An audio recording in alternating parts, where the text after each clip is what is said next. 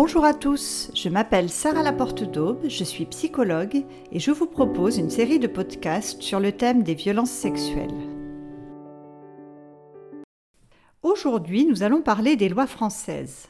Sont-elles efficaces pour réprimer les violences sexuelles? Comment les améliorer pour rendre la lutte plus efficiente? C'est ce que nous allons voir à présent. Nous avons abordé dans le précédent podcast les lois concernant les violences sexuelles faites aux adultes. Un certain nombre de points sont communs aux deux problématiques, comme par exemple la correctionnalisation. Donc, n'hésitez pas à l'écouter en complément de celui-ci. Dans ce second podcast, nous allons évoquer plus spécifiquement les lois françaises pour lutter contre les violences sexuelles envers les enfants. En la matière, il est intéressant de faire un détour historique, car le rapport à la pédocriminalité a beaucoup évolué au cours du temps. Au Moyen Âge, puis à l'époque moderne, les violences sexuelles sont condamnées judiciairement. D'après l'historien Georges Vigarello, si la condamnation sociale est ambiguë quand la victime est une femme, la réprobation sociale est plus claire quand les violences touchent les enfants. Mais, y compris dans ce cas, il y a très peu de condamnations. À cet égard, l'amélioration est lente et peu significative au XIXe siècle comme dans la première moitié du XXe siècle. Et dans la deuxième moitié du XXe siècle se produit un phénomène que l'on peut qualifier de choquant. Plus précisément dans les années 70, on assiste malheureusement à une banalisation de la pédocriminalité par le biais de dérives libertaires. On parle alors de sexualité infantile, et dans une argumentation perverse, certains adultes revendiquent la liberté pour les enfants. Gabriel Maznev est adoubé par le monde culturel. Léo Ferré sort une chanson Petite, dans laquelle il déplore de ne pas pouvoir toucher une fillette à cause du code pénal. De grands intellectuels et des psychanalystes de renom défendent les pédocriminels dans les journaux et même souvent dans leurs écrits personnels. Bref, la pédocriminalité est banalisée, voire pire encore, traitée comme une source d'inspiration. Par la suite, on bascule dans une période qui semble plus favorable à la protection des enfants à la fin du XXe siècle. Ainsi, en 1989, la Convention internationale des droits de l'enfant est entérinée à l'ONU et ratifiée par la France. Cette convention affirme notamment le droit des enfants à être protégés des violences sexuelles et de l'exploitation sexuelle. En 1998, suite à l'affaire Dutroux, est votée en France la loi Guigou, qui prévoit notamment le dispositif Mélanie, adapté pour le recueil des paroles des enfants victimes dans les brigades des mineurs. Il est aussi prévu que les dépositions d'enfants soient enregistrées afin de leur éviter la retraumatisation que constitue le fait de raconter plusieurs fois leurs expériences traumatisantes. C'est un progrès. Mais alors que le droit des enfants d'être protégés semble réhabilité, une affaire va remettre en cause cette évolution sociétale. L'affaire d'Outreau, dont l'appel en 2005 a été très médiatisé. Oubliant que 12 enfants ont été reconnus victimes de violences sexuelles dans cette affaire, l'opinion publique et avec elle les professionnels retiennent que les enfants peuvent mentir. La suspicion à l'égard de leurs paroles se généralise, s'installe. On observe alors une chute des condamnations pour violences sexuelles sur mineurs de 40%. L'affaire Outreau a donc fait beaucoup de mal. Elle a entraîné une remise en cause fréquente de la parole de l'enfant. Et puis, après l'introduction dans le Code pénal du mot inceste en 2016, il était temps, de nouvelles avancées juridiques voient le jour en 2021 après la sortie du livre La Familia Grande et le phénomène MeToo-inceste. Ainsi est voté un seuil d'âge de non-consentement automatique de 15 ans pour la pédocriminalité et de 18 ans pour l'inceste. C'est un grand pas en avant, sachant que le non-consentement n'était pas du tout automatique jusque-là dans les jugements. Une affaire avait d'ailleurs défrayé la chronique avec une fille de 11 ans estimée consentante par un juge. Mais cette avancée réelle est assortie d'un bémol avec la clause Roméo et Juliette. À partir de 13 ans, si l'écart d'âge est de moins de 5 ans, hors inceste par ascendant, le non-consentement doit être prouvé par l'enfant. Autrement dit, il s'agit de prouver que l'acte est commis avec menace, violence, contrainte ou surprise. C'est tout de même étonnant qu'avec cette clause, il soit question de protéger les, je cite, amours adolescentes. Une fille de 13 ou 14 ans se trouve au collège, en cinquième ou quatrième. Qu'est-ce qu'un jeune homme de 18 ou 19 ans, donc en terminale ou en post-bac, aurait à faire avec une gamine? S'agit-il d'amour ou d'abus de confiance? Dans mon travail, j'ai accompagné beaucoup de jeunes filles victimes qui ont été gravement traumatisées par leur première fois entre guillemets vers 13-14 ans pour faire plaisir à leurs petits copains jeunes adultes. Donc, dans une démarche de protection des enfants, il faudrait en toute logique abroger cette clause si mal nommée, romantique en théorie, traumatique dans les faits. C'est ce que demandent d'ailleurs toutes les associations en faveur d'une meilleure protection des enfants. Autre progrès, le délai de prescription est passé de 20 à 30 ans après la majorité en 2018 pour les affaires de pédocriminalité. Cette mesure visait à prendre en compte les amnésies traumatiques. En effet, il arrive que le souvenir d'une violence sexuelle subie soit enfoui pendant des années dans le cadre d'une amnésie traumatique, puis que cette amnésie se lève un jour, parfois des années, voire des décennies plus tard. Autrement dit, si un accusé est jugé dans les délais impartis pour une agression sexuelle et qu'il y a prescription pour d'autres dépôts de plainte plus anciens, ils peuvent tout de même être pris en compte. Là aussi, un pas indéniable a été fait dans le bon sens. C'est un progrès, mais ça ne permet pas de prendre en compte les victimes dont les levées d'amnésie sont tardives. Pour ce faire, la Suisse et la Belgique ont choisi l'imprescriptibilité pour les crimes sexuels sur les enfants, il y a quelques années. La France pourrait en faire de même, c'est en tout cas une réflexion à avoir.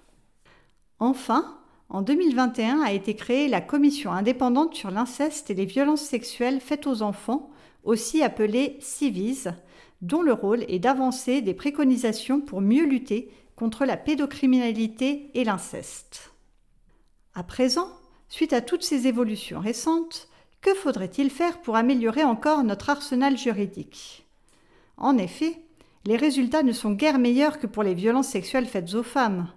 Seuls 15% des incestes font l'objet d'une plainte, et dans plus de 70% des cas, les affaires d'inceste sont classées sans suite, d'après le juge Édouard Durand, qui préside la Civise. De nombreuses autres aboutissent à un non-lieu. Au total, moins de 1% des auteurs d'inceste sont sanctionnés pénalement. À ce tableau déjà sombre, j'ajouterai un phénomène problématique observé dans mon expérience de terrain. Quand l'auteur d'inceste est reconnu coupable de viol incestueux, les peines encourues sont très souvent du sursis, alors même que ce n'est pas particulièrement prévu ainsi dans le Code pénal. Pour rappel, la peine peut aller jusqu'à 20 ans de prison en principe. Et ce, pour des auteurs d'inceste avec des profils très différents. Une bonne raison est toujours mise en avant pour éviter de condamner à la prison ferme. Si c'est un jeune, c'est pour ne pas compromettre son insertion sociale. Si c'est un homme dans la force de l'âge, c'est pour qu'il continue à subvenir aux besoins de la famille. Si c'est une personne âgée, c'est parce que sa santé est déclinante. Bref, un prétexte est souvent trouvé et le condamné évite ainsi la prison ferme. Certains chercheurs et professionnels n'hésitent d'ailleurs pas à parler d'une forme d'impunité collective. Quelle analyse peut-on en faire et quelles propositions constructives permettraient d'y remédier? Premier problème, la lenteur des enquêtes, étalée le plus souvent sur des mois, voire des années, fait perdre de précieuses occasions d'obtenir des preuves et des témoignages fiables. Je ne suis pas certaine qu'on accepterait de tels délais dans le traitement des meurtres. Mais la principale cause de l'impunité est ailleurs. Dans la grande majorité des cas, les auteurs d'inceste restent dans le déni de leurs actes. Dès lors, c'est la parole de l'un contre celle de l'autre. Et certains de citer Voltaire, Mieux vaut hasarder de sauver un coupable que de condamner un innocent. Approche rationnelle en apparence. En apparence seulement, car ainsi on omet une composante essentielle de la réalité, Il est possible de se faire un avis éclairé sur la véracité de la parole de l'enfant, même sans d'hypothétiques aveux de son agresseur. Par ailleurs, ne pas rendre justice à l'enfant, c'est le traumatiser une deuxième fois. Les conséquences sur le plan psychique sont désastreuses. Selon certaines études, les fausses allégations ne constitueraient que 3 à 4% des cas. Protéger nos enfants revient à considérer les 96 à 97% des affaires dans lesquelles ces derniers ont le courage de briser le silence qui entoure le crime. Pour lutter plus efficacement contre l'inceste et la pédocriminalité, à l'instar des autres violences sexuelles, on retrouve nos deux axes essentiels. Le besoin d'enquête rapide et plus approfondie et le besoin de formation des professionnels. Ainsi, quand c'est possible, c'est-à-dire quand un dépôt de plainte est réalisé dans les heures ou jours qui suivent le crime, il faudrait procéder à une recherche immédiate de preuves avant que ces dernières ne disparaissent. Chercher les traces de sperme, procéder à l'examen médical de l'enfant, etc. Par ailleurs, il existe des protocoles adaptés pour recueillir correctement la parole de l'enfant de manière fiable et efficiente. Le protocole Calliope et le protocole NICHD. Ces deux interrogatoires structurés devraient être la norme dans le recueil de la parole dans les brigades des mineurs.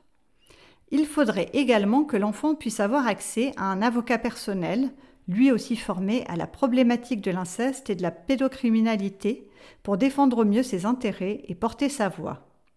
Et puis, prendre en compte la parole d'un enfant, c'est l'accueillir dans sa globalité. Il y a le contenu évoqué par l'enfant, mais la forme est tout aussi importante. Un enfant victime s'exprime avec des mots qui sont les siens, de son âge. Il a du mal à parler de ce qu'il a vécu. Un visage qui se baisse, un regard qui se détourne. Tous ces éléments sont à prendre en considération. Et puis un enfant parle aussi avec ses dessins. Quand les mots sortent difficilement, les dessins sont souvent éloquents. Tout est dit, tout est représenté.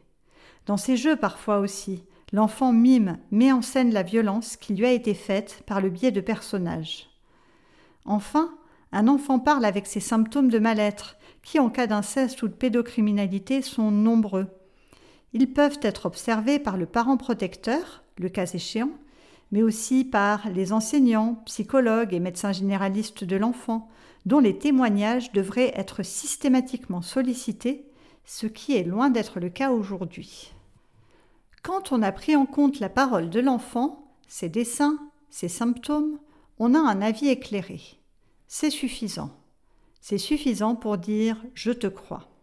Faire dépendre l'aboutissement des affaires d'inceste des seuls aveux des agresseurs, c'est rajouter au traumatisme de la violence sexuelle le traumatisme de ne pas avoir été ni entendu ni protégé.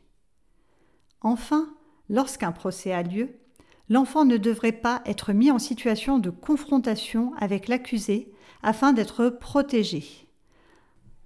En revanche, l'enregistrement de l'enfant par les enquêteurs de la brigade des mineurs devrait être montré, car la retranscription écrite ne permet pas l'accès à tout le non-verbal de l'interrogatoire, qui est pourtant une source d'information importante. Pour obtenir tous ces changements, il faut bien entendu que les professionnels soient formés à la problématique de l'inceste et la pédocriminalité et notamment des policiers dans des services dédiés et des juges dans des tribunaux spécifiques, spécialisés. Mais pas que. Tous les professionnels qui gravitent autour de la vie de l'enfant doivent être mieux formés pour mieux repérer et mieux protéger. L'inceste est un sujet tabou. De très nombreux professionnels travaillant avec des enfants ne sont pas formés, sont démunis et mal à l'aise sur le sujet. De ce fait, la parole de l'enfant n'est souvent pas prise en compte, et l'enfant se retrouve seul avec sa souffrance, son traumatisme. Comme le dit Boris Cyrulnik, l'enfant vit alors une cascade de traumatismes. Il est donc urgent que tous les professionnels travaillant avec les enfants soient correctement formés et informés sur le sujet de l'inceste et des violences sexuelles sur mineurs. Ainsi, devrait être instaurée une obligation de formation à la problématique de l'inceste dans toutes les formations initiales de ceux qui vont travailler auprès des enfants professeurs, policiers, juges, avocats, médecins, psychologues, travailleurs sociaux, etc. En parallèle, la formation continue sur la problématique de l'inceste devrait aussi être développée. Et ce besoin de formation renforcée est aussi valable pour les experts psychologues et psychiatres auprès des tribunaux. Ils devraient faire la preuve de leur formation dans le domaine de la victimologie, des maltraitances infantiles, dont l'inceste, avant toute intervention. À l'heure actuelle, les experts psychologues et psychiatres devant les tribunaux fournissent des expertises sans avoir à justifier d'être experts dans le domaine de l'inceste et la pédocriminalité. Je peux affirmer ici que certaines expertises comportent des concepts non scientifiques qui relèvent de la croyance, de l'opinion, alors même que les expertises ont une grande influence sur les jugements rendus. Elles doivent donc provenir de professionnels réellement compétents et formés dans le domaine de l'inceste. Autre problème, le syndrome d'aliénation parentale qui est trop souvent mis en avant dans les tribunaux alors qu'il n'a aucune validation scientifique. Richard Gardner, connu pour ses écrits défendant la pédophilie, a inventé le concept d'aliénation parentale qui n'a jamais été validé scientifiquement. Ce concept a pourtant aujourd'hui un poids non négligeable dans les décisions prises dans les tribunaux. Il est utilisé par les avocats de la défense pour arguer que l'enfant serait manipulé par sa mère et donc mentirait. Pour rappel, les fausses allégations sont rares.